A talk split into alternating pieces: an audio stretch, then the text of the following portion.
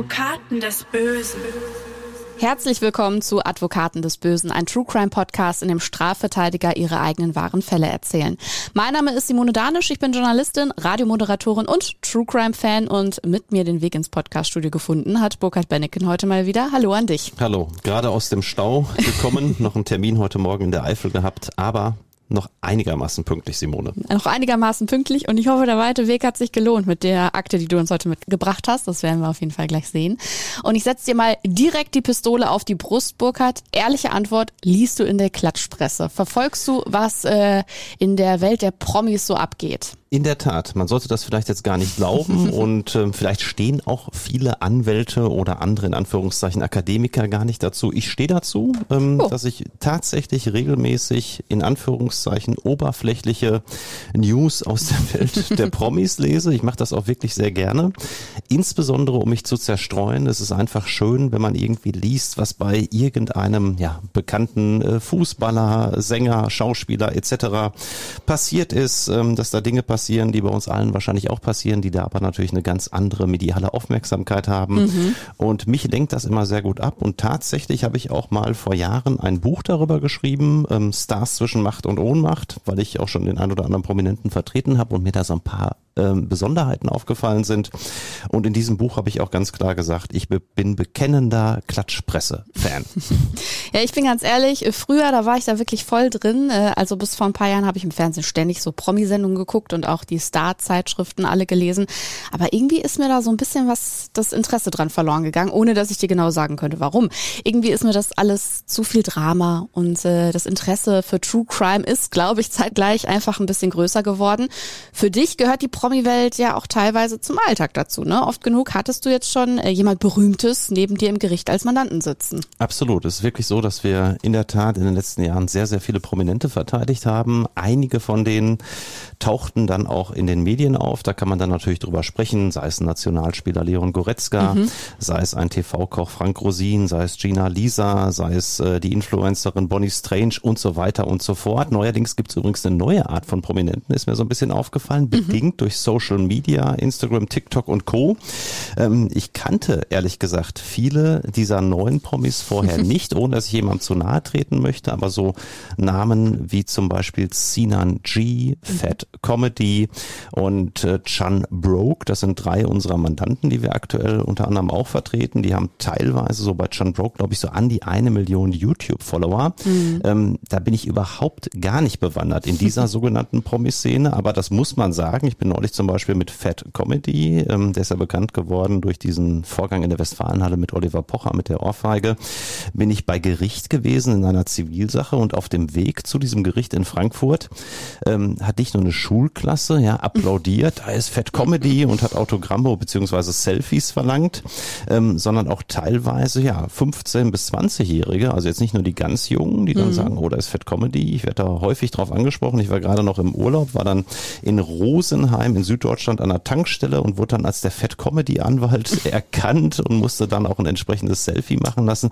Ähm, erstaunlich. Also da ist ein Wandel drin bei den mhm, Promis. Mhm, ähm, jedenfalls so die Promis, die ich als Promis bezeichnen würde, ähm, sind bei der Jugend teilweise auch gar nicht mehr so bekannt. Das mhm. ist also schon schon erstaunlich und also so ähm, die klassischen Schauspieler, Musiker, TV-Persönlichkeiten und so. Genau. Also ja. mein Eindruck ist das jedenfalls, dass das Internet, insbesondere mhm. Social Media, da unglaublich viel verändert hat ja. und dass es heute ja mehr für die Jugend halt eben mehr Prominente aus dem Netz gibt als aus dem Fernsehen mhm. beispielsweise. Viele bekannte Schauspieler kennen viele Jugendliche äh, gar nicht mehr so in dieser Form. Also da ist ein Wandel drin. Ich will das auch gar nicht bewerten. Das ist mir aber aufgefallen.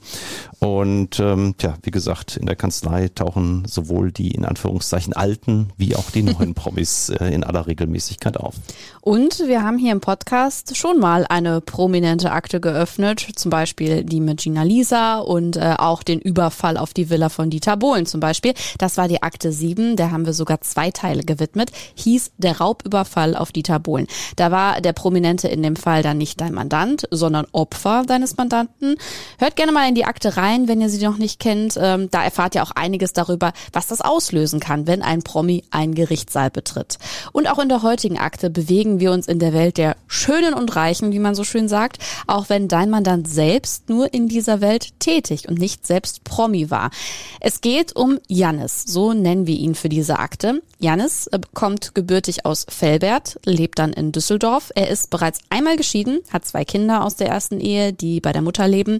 Heute ist er 46 Jahre alt. Damals zur Tatzeit im Sommer 2015 war er 38 Jahre alt. Jannis ist damals Fahrer und Bodyguard, hat sogar eine eigene Firma und er ist unter anderem der Bodyguard von Verona Poth. Die äh, kennen die meisten von uns natürlich. Ganz, ganz früher war sie mal die Partnerin von Dieter Bohlen. Da schließt sich so ein bisschen der Kreis. Seitdem ist sie bekannt aus dem äh, Fernsehen und vom roten Teppich. Und Jannis lernt sie bei einem Fernsehauftritt auch kennen. Beide verstehen sich gut und er arbeitet dann also für die Familie Poth. Jannis hat uns für den Podcast ein Interview gegeben und beschreibt da, wie er Verona und ihre Familie erlebt hat. Es war äh, sehr angenehm, das ist eine komplett sehr nette Familie. Ich habe für die viel gemacht, eigentlich die offiziellen Aufträge. Wenn sie von irgendwelchen Produktionsfirmen gebucht wurde, dann habe ich auch viel für die privat gemacht. Habe auch mal ähm, den Sohnemann, den Diego, abgeholt vom Taekwondo-Training, wenn die verhindert waren. Dementsprechend war ich da eigentlich sehr viel für sie unterwegs. Janis schnuppert ordentlich Promiluft also. Was war er damals ansonsten für ein Typ, Burkhard? Wie sieht er aus und wie war sein Leben bis dahin? Ja, er war halt eben schon früh bei der Bundeswehr, mhm. hat schon ja eigentlich immer sein Leben lang Wert auf äh, Sport gelegt, war also schon immer ein sehr durchtrainierter Typ. So habe ich ihn auch schon vor Jahren kennengelernt. Mhm. Ähm, er hatte allerdings, das muss man sagen, äh, eine ja, Problematik, eine Sucht regelrecht, nämlich die Drogen und auch der Alkohol. Mhm. Ähm, das sind so die Faktoren, die schon sehr früh in sein Leben kamen. Schon zu Schulzeiten ähm, gab es die ersten Berührungspunkte, so mit 16, 17, 18 Jahren. Und das äh, hat es bei ihm immer so ein bisschen ausgemacht. Auf der einen Seite sehr, sehr diszipliniert, was er gemacht hat, egal ob beim Sport, bei der Bundeswehr, mhm. er hat auch richtig Karriere gemacht, hat ein hohes Ansehen, war auch da nicht jetzt nur kurz, sondern jahrelang ähm, beschäftigt. Und auf der anderen Seite so dieses sich gehen lassen, ausbrechen aus der disziplinierten mhm. Welt durch den in Anführungszeichen Drogen- oder Alkoholrausch, ähm, der ihn da so ein bisschen rausgeholt hat. Ähm, krasse Gegensätze. Krasse Gegensätze. Einerseits ein unglaublich disziplinierter Mensch, was man ihm bis heute ansieht. Ja, er ist auch, als wir ihn jetzt hier zum Interview getroffen haben, absolut durchtrainiert. Und auf der anderen Seite, und das betrifft allerdings jetzt zum Glück die Vergangenheit, damals unbeherrscht im Bereich von Konsum von insbesondere Betäubungsmitteln und Alkohol. Mhm. Erzähl uns nochmal genauer, wie Jannis immer weiter vordringt in diese Promi-Welt, wie er schlussendlich zum Beispiel Verona Poths Bodyguard wird.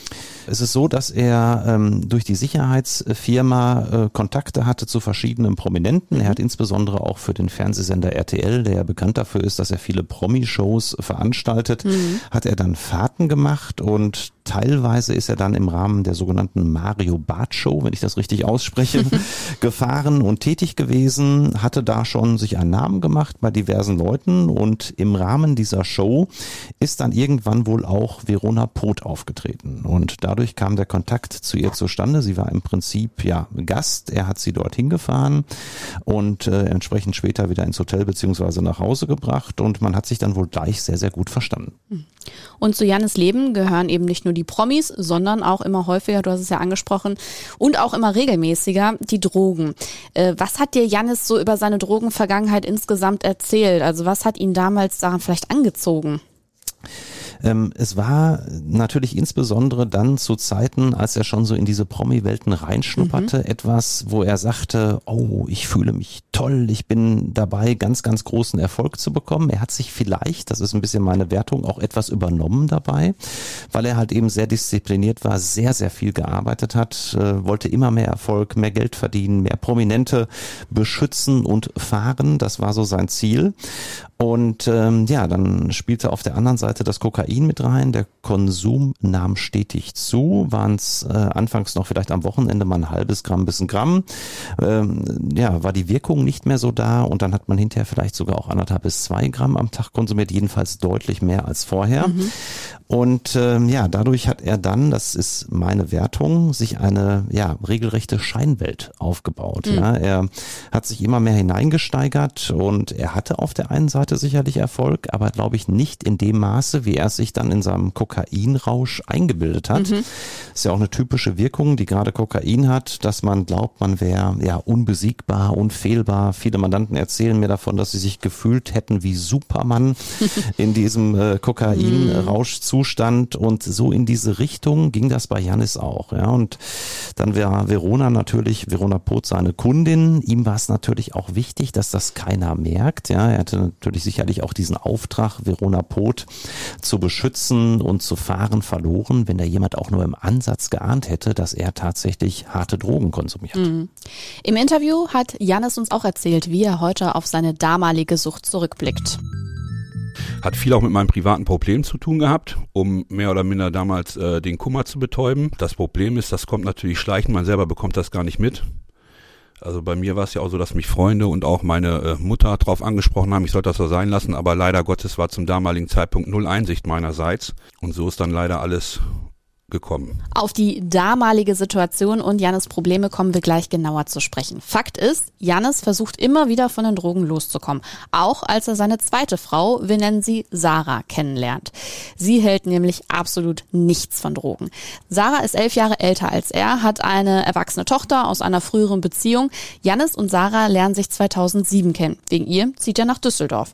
Beide arbeiten zusammen in der Security-Firma, von der aus Jannis die Bodyguard- und Fahrerjobs macht. Aber Janis kommt immer wieder auf die Drogen zurück. Ein großer Streitpunkt in der Beziehung zwischen Sarah und ihm, also macht Janis einen Entzug. Bleibt auch erstmal abstinent, bis seine Sarah verreist. Ihr Urlaub alleine ohne ihn ist für Jannis okay, nur dann kommen eben wieder die Drogen ins Spiel. Und dieses Spiel wiederholt sich leider immer wieder. Jannis nimmt Drogen, Jannis macht einen Entzug, es klappt und dann kommt der Rückfall, wenn Sarah nicht zu Hause ist. Es kommt immer häufiger zu Streitigkeiten zwischen den beiden, das hat Jannis uns auch im Interview erzählt. Ja, es ging halt um die Firma einmal, ähm, weil sie lief auf den Namen meiner Frau, das war richtig, aber das waren halt eben die Aufträge, die ich in die Firma gebracht hatte und dementsprechend habe ich natürlich auch versucht, darüber zu entscheiden. Das gab Ärger, dann mein Konsum, was Alkohol und Drogen betraf, auch und noch natürlich noch on top auch noch andere ähm, Probleme in der Ehe, die äh, sich auch über die Jahre so angesammelt hatten. Und alles zusammen war dann halt eben leider nicht so schön. Janis will auch immer mehr in äh, der Promi-Welt mithalten können, den Lifestyle teilen. Er kauft sich ein teures Auto. Viel zu teuer, findet Sarah. Die Beziehungsprobleme werden immer größer. Mit ihr wird Janis Sucht immer stärker. Das hat er ja bereits im Interview auch angedeutet.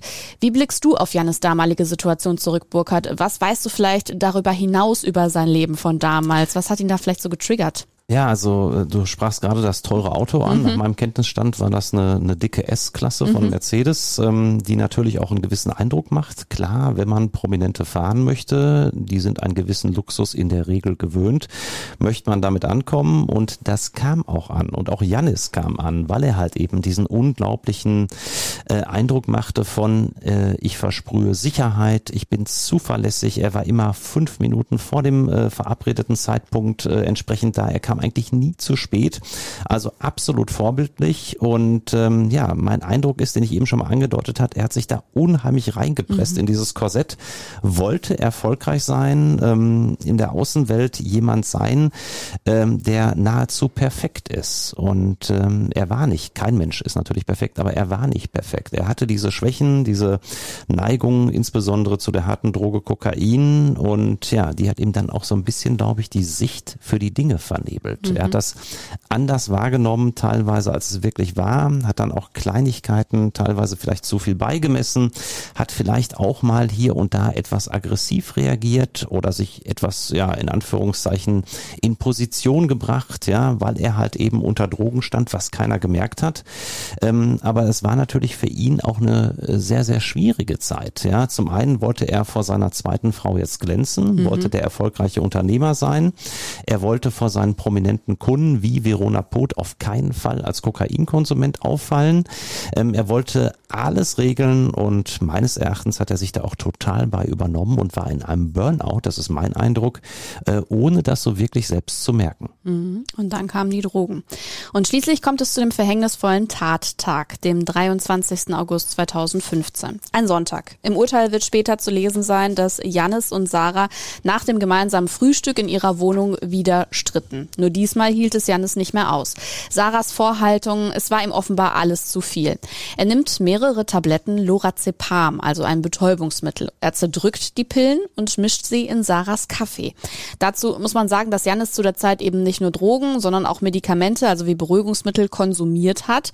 Jetzt mischte er eben die Tabletten Sarah unter. Diese legt sich auch kurz darauf auf die Couch und schläft ein.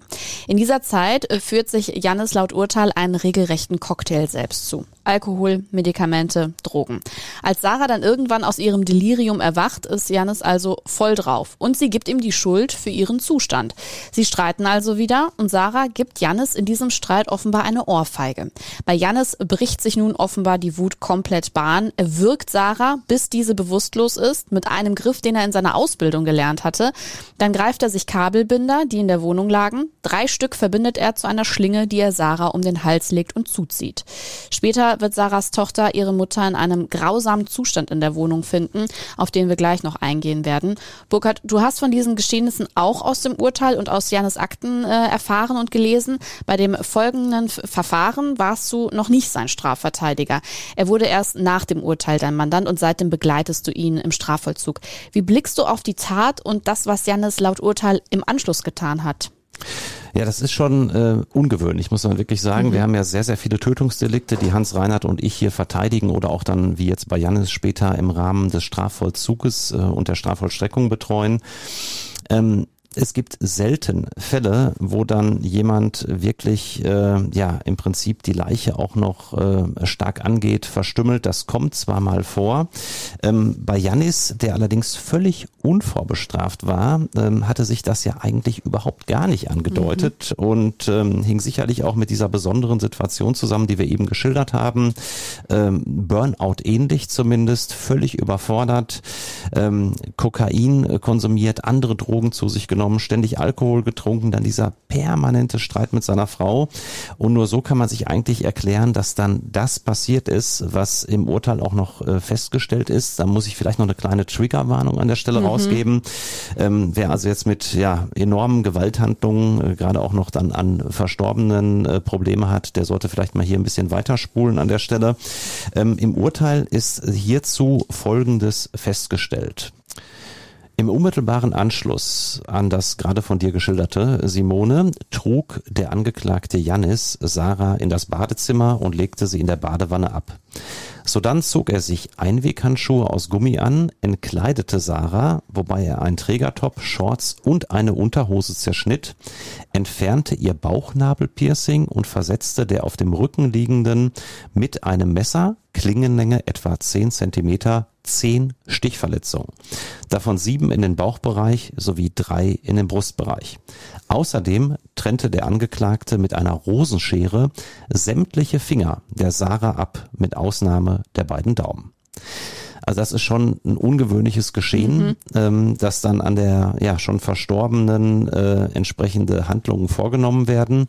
Ähm, das hat Janis natürlich zum einen gemacht, weil er in diesem ja berauschten, besonderen Zustand war, wo er es ganz sicherlich nicht in Anführungszeichen Herr seiner Sinne war, ähm, jedenfalls nicht in dem Umfang, wie er es im nüchternen Zustand gewesen wäre. Das hat Janis aber auch deshalb gemacht, weil er ähm, sich dachte, wenn ich jetzt die Leiche hier liegen lasse, dann wird das natürlich zwangsläufig irgendwie auffallen und sein Plan, den er dann da wo ganz spontan äh, gefasst hatte, nachdem er seine Frau äh, umgebracht hatte, war halt eben die Leiche verschwinden zu lassen. Und dazu dachte er sich, ähm, ja, zerlegt er sie in Anführungszeichen in möglichst viele Einzelteile, schafft sie aus dem Mehrfamilienhaus heraus in einem Sack oder in einem ähnlichen Gegenstand, ähm, den er dort hatte und ja, wird die Leiche dann im Fluss etc. verschwinden lassen. Das mhm. war so die grobe Planung, die aber auch wohl ganz spontan entstanden sein soll. Und die er dann im Anschluss aber auch wieder verworfen hatte. Ganz genau. Es ist nämlich so, dass äh, er dann, äh, wie gesagt, er war nicht ganz bei sich. Wenn er klar gedacht hätte, äh, hätte er von vornherein gemerkt, dieser, dieser Plan ist im Prinzip absoluter Unsinn. Er dachte dann nur, Mensch, jetzt liegt hier so viel Blut. Ähm, ja, jetzt habe ich natürlich hier gewisse Handlungen noch an der Leiche vorgenommen. Ähm, wenn ich jetzt die Leichenteile rausbringe, das fällt natürlich zwangsläufig auf, allein schon, weil einiges an Blut austreten wird etc. Ja, und dann hat er den Plan schlichtweg verworfen und ist einfach so aus der Wohnung gegangen. Mhm, krass. Ja, später wird Jannis das alles, was er getan hat, tatsächlich auch so dem Gericht schildern. Das Gericht muss sich natürlich auf das dann verlassen, was er ihm schildert. Ähm, aber das haben die Richter ja offenbar getan. Also die sind ja seiner Argumentation weitestgehend gefolgt, weil die Beweise wahrscheinlich sich auch damit gedeckt haben, was er geschildert hat, oder? Genau, natürlich ist es so, wenn ein Angeklagter etwas gesteht, muss das ja nicht zwingend richtig sein. Mhm. Es gibt ja auch Geständnisse, die teilweise falsch sind, die komplett falsch sind, ähm, dass er der Täter war. Daran gab es nicht den leisesten Zweifel. Dafür sprachen schon die ganze Spurenlage vor Ort und ähm, es gab ja auch ein vernünftiges, nachvollziehbares Motiv. Ähm, es gab in der Vergangenheit immer wieder Streitereien. An dem Tag war es eskaliert. Also das hat das Gericht sofort geglaubt.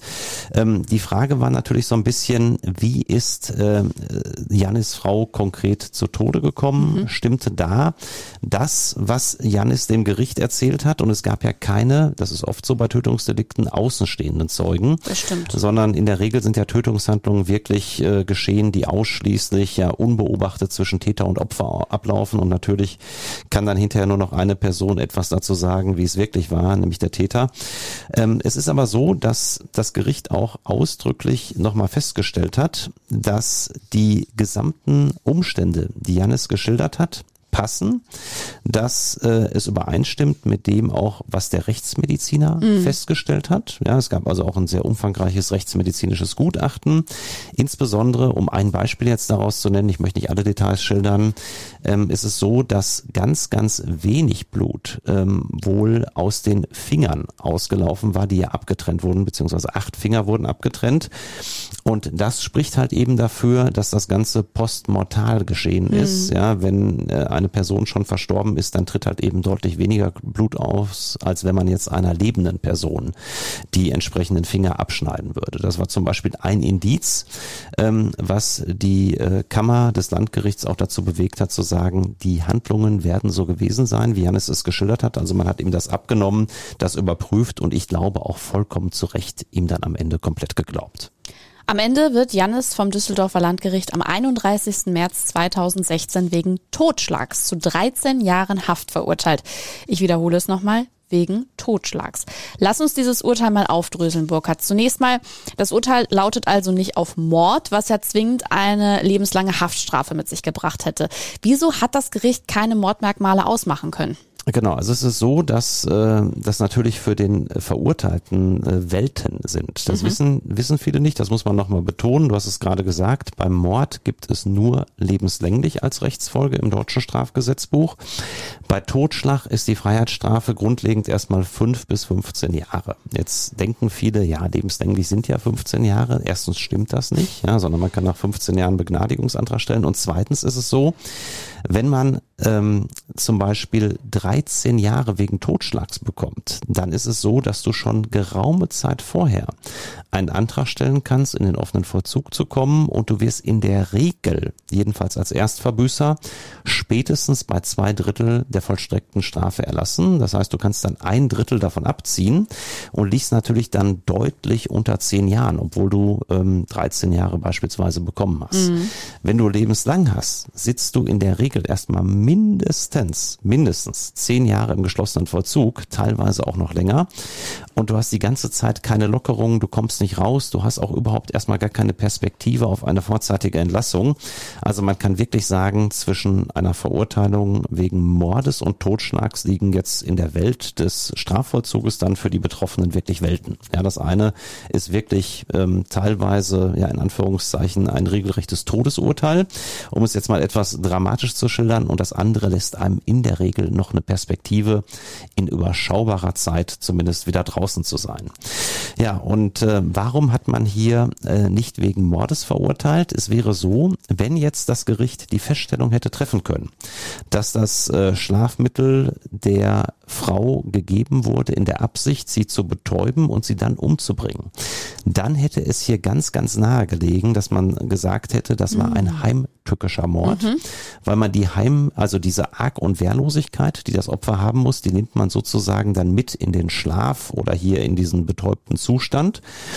Und ähm, ja, wenn man sich dann keines Angriffs auf sein Leben versieht, weil man natürlich äh, tief schläft durch das entsprechende Mittel und dann getötet wird, dann kann das ganz, ganz schnell ein heimtückischer Mord sein. Ja, aber die äh, Kammer des Landgerichts hat gesagt, wir konnten gerade nicht feststellen, mhm. dass Janis den Plan hatte, sie zu ermorden, als er ihr das entsprechende Schlafmittel gegeben hat. er hat so, sie ja einfach schlafen lassen und danach kam es dann erst zu der Tat eigentlich. Ganz genau. Ne? Und natürlich fragt man sich, warum hat er ihr das Mittel überhaupt gegeben, ja, wenn er sie denn nicht umbringen wollte. Ja, und dafür hatte Janis eine, wie ich finde, absolut überzeugende Erklärung. Es gab immer diese Streitigkeiten.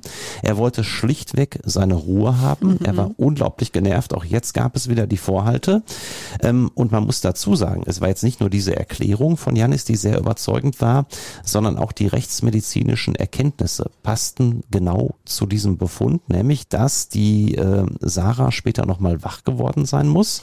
Ähm, und damit kann man ja sagen, wenn er vorgehabt hätte, äh, sie schon bei Verabreichung des Schlafmittels umzubringen, dann hätte er das ja kurz danach gemacht. Das ist aber nicht geschehen. Sie ist nachweislich nochmal wach geworden und insofern konnte man ihm gerade nicht nachweisen, dass er da schon frühzeitig diesen Plan hatte, sie umzubringen, sondern dieser Plan, sie tatsächlich umzubringen, ist erst später entstanden. Trotzdem ist das Urteil schon sehr hoch ausgefallen mit 13 Jahren Haft. Vermindernde Faktoren wie zum Beispiel Jannis Drogen, Alkohol- und Medikamenteneinfluss haben die Richter nicht gelten lassen, genauso wenig wie die Vorstellung, dass die Tat im Affekt geschehen sein könnte.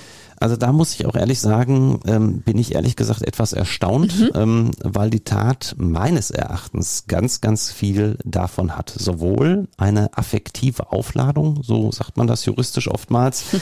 hat bei Janis ganz sicherlich vorgelegen. Ja, ähm, das nimmt das Urteil ja dem Grunde nach auch erstmal an, dass man äh, die entsprechende Tötungshandlung vorgenommen hat, weil man halt eben diese ganzen Demütigen, diesen ganzen Streit nicht mehr ertragen konnte. Und ich glaube, ähm, wenn man sich mal in die Situation versetzt, hier ist jemand, der jahrelang mit seiner Frau diese Auseinandersetzung hat.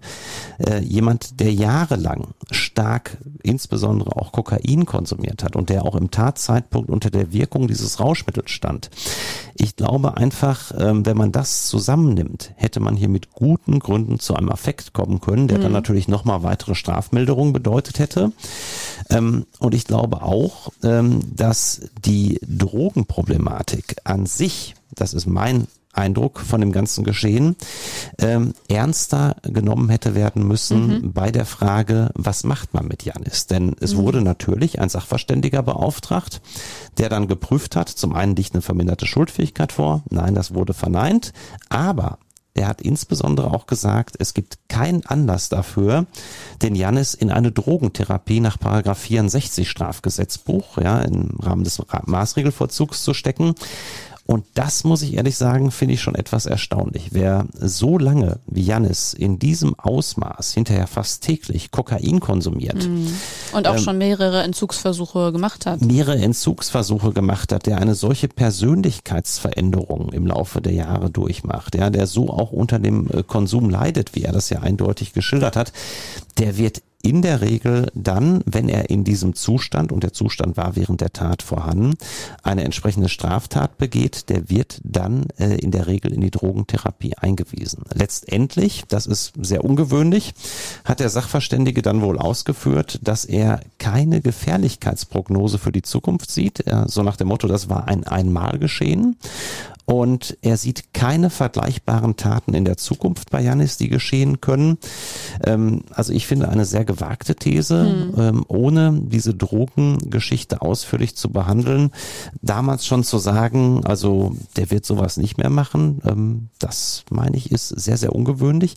Das hat mich ehrlich gesagt erstaunt, denn man muss eins sagen, 13 Jahre ist schon eine harte Strafe. Hätte Janis die äh, entsprechende Strafe mit einer Therapie nach Paragraph 64 bekommen, dann rechnet man so, dass man 50 Prozent nur verbüßen muss, wenn man die Therapie natürlich besteht. Das mhm. heißt, er hätte sechseinhalb Jahre Vollzug gehabt, abzüglich einer geschätzten Therapiedauer von zwei Jahren. Mhm. Dann wäre er schon nach viereinhalb Jahren in die Therapie gekommen und wäre wahrscheinlich mittlerweile schon längst äh, entsprechend entlassen, wenn natürlich die Therapie erfolgreich war. Eine Besonderheit ist hier, das muss man auch sagen, dass Janis äh, es auch so geschafft hat, ohne Therapie. Mhm. Das ist äh, sehr, sehr ungewöhnlich. Also ich sage jetzt mal so, 95 Prozent meiner Mandanten, die jetzt nicht nur Marihuana gelegentlich konsumieren oder mal ganz selten Kokain nehmen, ähm, die haben damit Probleme und die schaffen das in der Regel nicht alleine, ohne professionelle Hilfe davon zu kommen. Für Jannis geht es also nicht in die Therapie, sondern in die JVA Remscheid. Er tauscht den Hauchformen rotem Teppich und Blitzlichtgewitter gegen 10 Quadratmeter mit einem Bett, einem Tisch und einem Klo ein. Inzwischen hat Jannis sich soweit bewährt, dass er seit circa einem Jahr im offenen Vollzug lebt. Darauf kommen wir gleich. Zu seiner Zeit im Gefängnis hat Jannis im Interview für den Podcast ein Fazit gezogen. Vollzug ist halt eben das, was man selber draus macht. Ne? Man kann die Zeit halt eben für sich positiv nutzen, an sich arbeiten, was lernen. Ich habe ja auch noch eine Ausbildung on top gemacht. Und ähm, dann denke ich mal, kommt man da ganz gut durch. Es ist ja auch so, die meisten Beamten, die dort arbeiten, machen ja auch nur ihren Job. Die können ja nichts dafür, dass wir da drin sind. Bei denen ist auch dasselbe Prinzip, so wie es in den Wald hineinschaltet, schaltet er wieder zurück, geht man mit denen vernünftig um, gehen die auch mit einem vernünftig um. Also ich habe es gibt natürlich Ausnahmen, natürlich, aber bei den meisten ist es auch immer eine positive Resonanz und die sind auch immer froh, wenn jemand Vernünftiges vor denen steht, der drei gerade Sätze reden kann und der freundlich ist. Und dann sind die normalerweise auch eigentlich immer freundlich zu einem. Also ich habe da eigentlich durchweg gute Erfahrungen gemacht. Wir haben es gehört, Janis hat eine Ausbildung gemacht, Therapie gehörte zum Strafvollzug natürlich auch dazu. Und Jannis hat sich so gut es geht von einem Großteil der anderen Häftlinge ferngehalten, sagt er. 90 bis 95 Prozent die Leute, die da rumlaufen, sind ganz gruselige Leute, mit denen ich persönlich privat nie was zu tun haben möchte. Es gibt Einzelfälle, ja. Ich habe mich auch meistens sehr zurückgehalten und mich komplett von den Leuten ferngehalten, weil das ist mir hat mir besser getan, weil ich damit auch nicht viel zu tun haben wollte. Und das soll in keinerlei Hinsicht arrogant klingen. Das ist mehr so ein Selbstschutz, damit man direkt äh, Problemen vorbeugt, weil da gibt's genug Probleme. Und ich, damit ich gut durch die Haft äh, komme, habe mich extra davon überall ferngehalten, weil ich genau auf sowas keine Lust habe. Klingt so, als hätte Janis versucht versucht sich in erster Linie auf sich zu fokussieren und auf sein weiteres Fortkommen, abseits des bisherigen Alltags, abseits der Welt der Stars und Sternchen. Und Janis hat auch erzählt, wie er sich aus seiner Sicht psychisch entwickelt hat, aber auch im Hinblick auf seine Sucht. Also es hat erstmal damit angefangen, dass ich seit der Tat überhaupt gar keine Drogen und keinen Alkohol mehr konsumiere. Das hat einiges bei mir bewirkt, weil man dadurch wieder richtig, oder ich bin dadurch wieder richtig klar im Kopf geworden. Dann äh, habe ich ähm, eine lange Psychotherapie absolviert, wo ich auch sehr viel über mich, meine Fehler gelernt habe, warum viele Sachen so damals gewesen sind, wie sie gewesen sind und ähm, habe dadurch auch über mich gelernt und habe einiges in meinem Leben geändert. Dann kommt ja auch noch die äh, Reue dazu, weil das, was ich damals gemacht habe, äh, bereue ich sehr. Und das alles dann im Zusammenspiel ja, hat in mir eine richtige Veränderung hervorgerufen und auch eine ähm, Nachreifung von mir selber. Ich habe natürlich darüber äh, zu sprechen gelernt mit den Psychologen. Nichtsdestotrotz ist mir das äh, sehr, sehr unangenehm, darüber zu sprechen, weil das ist ja nichts, auf was ich stolz bin. Das ist leider Gottes passiert. Ich würde es gerne rückgängig machen. Es tut mir auch sehr leid. Denke da noch dran. Das, äh, denke ich mal, wird mich auch mein Leben lang begleiten. Für mich ist auch immer wichtig, ich bin jetzt durch die Therapie ein sehr reflektierter Mensch geworden und die ganzen Sachen, die damals gelaufen sind, habe ich auch regelmäßig immer in meinem Kopf, alleine auch schon ähm, als Warnsignal, damit ich weiß, wo es nie wieder hingehen darf in meinem Leben. Und das ist für mich ganz wichtig. Deswegen, ähm, es sind natürlich keine schönen Gedanken, wenn ich daran denke, aber äh, ich habe sie immer vor Augen, um auch selber mich immer zu reflektieren, damit äh, mein Leben weiter so vernünftig läuft, wie es derzeit der Fall ist. Seine Tat wird jetzt eben unweigerlich ein Teil seines Lebens bleiben. Das weiß Janis auch. Wie siehst du Janis Entwicklung, Burkhard? Du begleitest ihn ja durch den Strafvollzug hin in den ja, jetzt offenen Vollzug, in dem er inzwischen ist. Genau, ich habe ihn kennengelernt, da war er im geschlossenen Vollzug mhm. und ich muss sagen, von Anfang an hatte ich den Eindruck, dass hier jemand sehr, sehr aufgeräumt ist, sehr reflektiert ist und vor allen Dingen auch seine Tat zutiefst bereut. Mhm. Ich glaube, dass Janis auf der einen Seite ganz, ganz stark auch an seiner Frau gehangen hat, so schlimm auch die Auseinandersetzungen, Demütigungen, die es teilweise gab und so weiter waren. Ähm, er hat da jemanden letztendlich umgebracht, den er auf der einen Seite ja auch absolut geliebt hat. Ja, so schlimm diese Tat war, ähm, man muss ganz klar sagen, ähm, da ist jemand, obwohl er der Täter ist, auf der anderen Seite auch gleichzeitig Opfer. Das habe ich von Anfang an gemerkt. Er hat unglaublich darunter gelitten, dass er es ausgerechnet war, der seine geliebte Partnerin äh, umgebracht hatte. Und ähm, er war von Anfang an gewillt, ähm, irgendwie bestmöglich seine Zukunft zu gestalten. Und das hat man auch nicht bei jedem Mandanten. Ich muss ganz mhm. klar sagen, ich habe viele, die sind im Vollzug, die sind völlig uneinsichtig, die streiten dann die Tat hinterher noch ab oder reden sich die Tat schön. Jannis hat von Anfang an auch mir gegenüber als seinem Anwalt Klartext geredet, hat gesagt, das war ein unfassbarer Fehler. Er hat sich von Anfang an in der Justizvollzugsanstalt oder in den mehreren Anstalten, in denen er war, äh, jeweils den Therapeuten geöffnet. Das kam dort auch sehr, sehr gut an, weil auch das ist nicht selbstverständlich. Mhm. Es gibt viele, die machen dann diese Therapie, wenn überhaupt nur vordergründig mit, äh, erzählen aber keine Hintergründe, erzählen nicht wirklich das, was sie beschäftigt und belastet. Und ja, auch wenn Janis sich für das eine oder andere geschämt hat, was er seiner Therapeutin oder seinem Therapeuten erzählt hat, er hat es getan. Und dazu habe ich ihm auch geraten. Das ist nur, gerade wenn du in Anführungszeichen harter Junge bist, der Janis ja auf der anderen Seite auch ist, ja, mhm. durchtrainiert, Bodyguard, für Sicherheit anderer sorgend, dann fällt es einem vielleicht besonders schwer, auch mal Schwächen zuzugeben, mal zu weinen äh, oder ähnliches. Aber Janis, muss ich wirklich sagen, also äh, hat das in außergewöhnlicher Art und Weise gemacht, von Beginn an. Und ich glaube, das hat auch dazu geführt, dass er sich ja sehr, sehr gut entwickelt hat, sehr, sehr frühzeitig dort auch schon gelobt wurde von Seiten der Anstaltsleitung, von Seiten der Therapeuten, ähm, die auch, glaube ich, sehr, sehr gut unterscheiden können, ob da jemand nur etwas vorspielt oder ob jemand wirkliche echte Reue zeigt, wie es bei Janis der Fall ist. Und ihr habt es ja gemeinsam in den offenen Vollzug reingeschafft. Absolut. Das hat natürlich schon ein paar Jahre gedauert, gar keine Frage. Wir haben ja eine ganz enorme Straftat. Wir haben eine ganz enorme Strafe von 13 Jahren.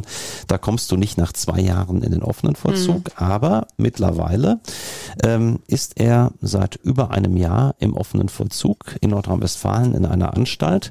Und nicht nur das, er hat sich frühzeitig darum bemüht, äh, einen neuen Arbeitsplatz zu bekommen. Mhm. Ja, man nennt das in der Knastsprache immer festes Beschäftigungsverhältnis ein FBA, ähm, dann bekommst du weitere Lockerungen. Das hat er getan. In einem Fitnessstudio ist er Trainer. Das passt natürlich auch gut zu ihm. Ja. Er macht das sehr gerne. Und ähm, ja, das läuft ganz hervorragend. Er freut sich, dass er sich um andere kümmern kann, sein Wissen weitergeben kann, hm. Menschen trainieren kann. Und dann läuft der offene Vollzug natürlich so ab, dass du teilweise im Prinzip nur noch im Gefängnis übernachten musst. Es wird natürlich alles kontrolliert. Ja, du musst ständig Urinproben abgeben. Es wird hm. geguckt, nimmst du noch irgendwelche Drogen oder Alkohol oder sonst irgendwas zu dir, was illegal ist. Ähm, es wird natürlich darauf geachtet, dass du immer pünktlich zurückkommst. Aber, das muss man ganz klar sagen, wenn du dann ein solches festes Beschäftigungsverhältnis wie Janis jetzt draußen hast, dann ist das Ganze natürlich auch noch Strafvollzug, auch noch Knast, aber ähm, die Knackis in Anführungszeichen sprechen dann eher von Jugendherberge als von Gefängnis. Auch Jannis hat uns im Interview geschildert, wie er in den offenen Vollzug gewechselt ist und hat uns seinen Weg bis dorthin skizziert. Ja, man muss sich natürlich erstmal äh, einwandfrei während der Haftzeit geführt haben, an sich gearbeitet haben und ähm, ja, das möchten die natürlich sehen und man muss, äh, bevor man einen offenen Vollzug geht, äh, wird auch nochmal eine interne psychologische Begutachtung gemacht, eine Sozialprognose erstellt. Ähm, das ist so ähnlich wie dieses Gefährlichkeitsgutachten, was bei einer vorzeitigen Entlassung gemacht wird. Glaube ich jedenfalls, ich habe es ja selber noch nicht durchlebt. Aber da sind schon sehr große äh, Prüfschritte und da wird, da wird halt eben sehr drauf geachtet, ähm, dass die da auch keine Fehler machen und sag ich mal, nur die Leute, die wirklich an sich gearbeitet haben und vernünftig sind und eine gute Prognose haben, in den offenen Vollzug gelassen werden. Das ist ähm, für mich eine immense Erleichterung, weil es im, im Gegenüber zum geschlossenen Vollzug natürlich wesentlich einfacher ist. Ich habe äh, zum Glück schon die Möglichkeit, draußen einem freien Beschäftigungsverhältnis nachzugehen und ähm, habe auch regelmäßig am Wochenende Ausgänge, um meine Familie zu treffen. Also ich arbeite derzeit in einem Fitnessstudio als Trainer und ähm, ja, verlasse die ähm, JVA immer morgens nach dem Aufstehen, wenn ich halt arbeiten muss. Das kommt immer darauf an, um wie viel Uhr ich eingeteilt bin. Dementsprechend ähm, ja, stehe ich dann auf, verlasse die Anstalt, fahre zur Arbeit, gehe meiner Arbeit nach und ähm, kehre dann später wieder zurück zum Schlafen was halt eben ähm, ja sehr schön für mich ist, weil es sich wirklich fast nur noch darum geht, dass ich dort schlafe und sonst kaum noch Zeit verbringe. In dem Fitnessstudio, in dem Jannis jetzt arbeitet, weiß übrigens nur sein Chef von seiner Vergangenheit. Aber Jannis Weg geht ja jetzt ohnehin weiter mit dir, Burkhardt, an seiner Seite. Was strebt ihr denn jetzt noch weiter an? Ja, es ist natürlich so, dass äh, demnächst ein Antrag von uns gestellt werden wird auf vorzeitige Entlassung. Es ist so, dass das Strafgesetzbuch in Paragraph 57 die vorzeitige Entlassung regelt bei zeitiger Freiheitsstrafe. Es gibt einmal den Paragraphen 57 Absatz 2. Da geht es dann um eine vorzeitige Entlassung bei 50 Prozent mhm. der verbüßten Strafe. Man nennt das den sogenannten Halbstrafenantrag, den ich bei sehr, sehr vielen Mandanten mittlerweile auch erfolgreich äh, durchbekomme. Da haben sich so ein bisschen die äh, Gewohnheiten, insbesondere in Nordrhein-Westfalen, geändert, aber auch in anderen Bundesländern. Man kann wirklich sagen, jedenfalls in Nordrhein-Westfalen, äh, wenn du nicht über zwei Jahre hast an gesamter Strafe, dann hast du in der Regel gute Chancen natürlich, wenn du dich gut führst und Erstverbüßer bist zudem geständig bist, mitmachst und so weiter, ähm, dass du schon bei 50 Prozent entlassen wirst. Also wenn du etwa zwei Jahre kriegst, hast du eine gute Chance, schon nach einem Jahr endgültig entlassen zu werden. Bei Janis, der 13 Jahre hat, mhm macht ein Halbstrafenantrag offen gestanden keinen Sinn. Einige stellen den trotzdem nach dem Motto, ich möchte mal hören, wie man darüber denkt, aber bei einer solchen Verurteilung wegen Totschlags gibt es, das muss man ganz klar sagen, realistisch keine Halbstrafe. Wenn ein Anwalt einem Mandanten das erzählt, dann bindet er ihm in der Regel einen Bären auf, möchte vielleicht ein bisschen Honorar dazu verdienen. Ich möchte keinem was unterstellen, aber das muss man dem Mandanten auch deutlich sagen. Ja, das habe ich Janis auch gesagt. Er hat aber eine gute Chance, eine sehr gute Chance, ohne dass man das jetzt ähm, ganz exakt prognostizieren kann, darauf vorzeitig entlassen zu werden bei zwei Drittel. Das mhm. regelt das Gesetz in Paragraph 57 Absatz 1.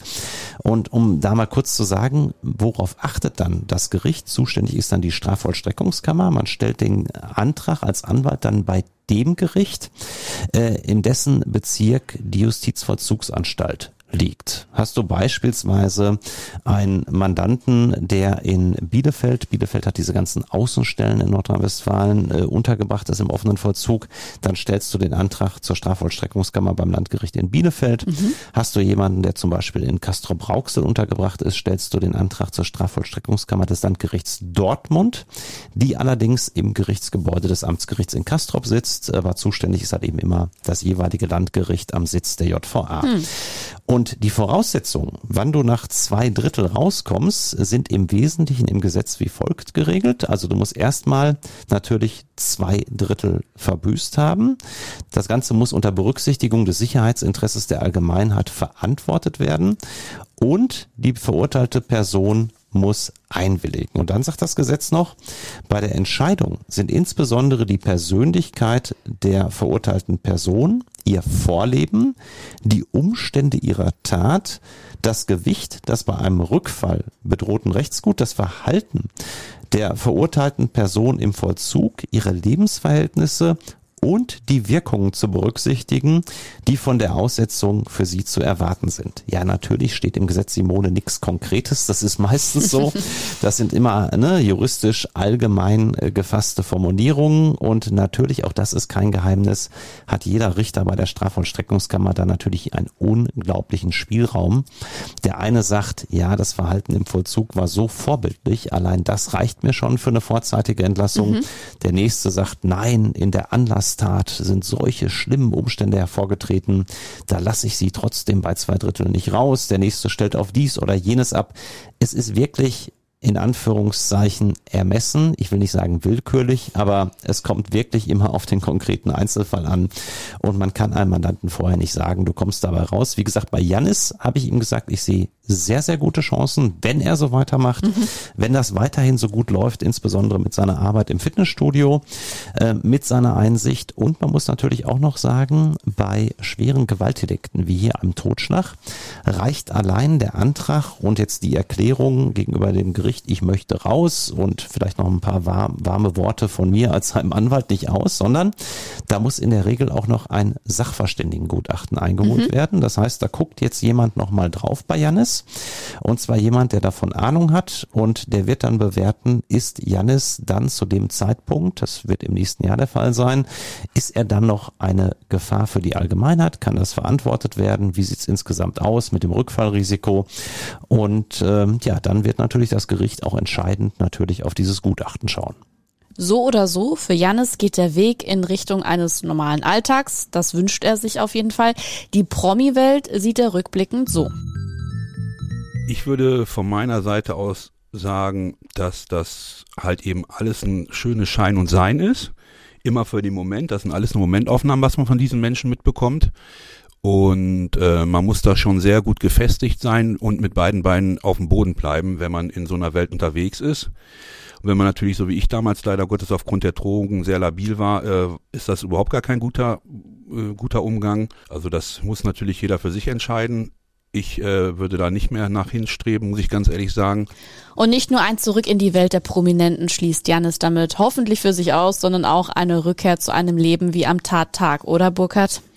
Also ich wünsche ihm das wirklich und ich bin überzeugt, dass Janis ähm, zukünftig überhaupt gar nicht mehr in Erscheinung treten wird, was er hier in all den Jahren durchgemacht hat. Ja, in diesen ganzen Momenten, 23 Stunden sitzt du ja in der U-Haft alleine auf der Zelle, ähm, was er reflektiert hat. Er ist auch ein sehr schlauer Mensch, das muss man dazu sagen, der wirklich sehr, sehr viel nachgedacht hat, viel gelesen hat, sich viel beschäftigt hat, mit mir teilweise stundenlange Gespräche geführt hat und ich habe wirklich jemanden vor mir, wo ich jetzt sagen würde, nicht nur weil ich sein Anwalt bin, das ist jemand, der ist wirklich geläutert. Der hat einmal in seinem Leben einen riesengroßen Fehler gemacht, den er leider nicht mehr rückgängig machen kann. Aber so eine Person hat aus meiner Sicht auf jeden Fall eine zweite Chance verdient. Und ich habe wirklich größten Respekt davor, dass er von diesem Teufelszeug Kokain ohne professionelle Hilfe weggekommen ist.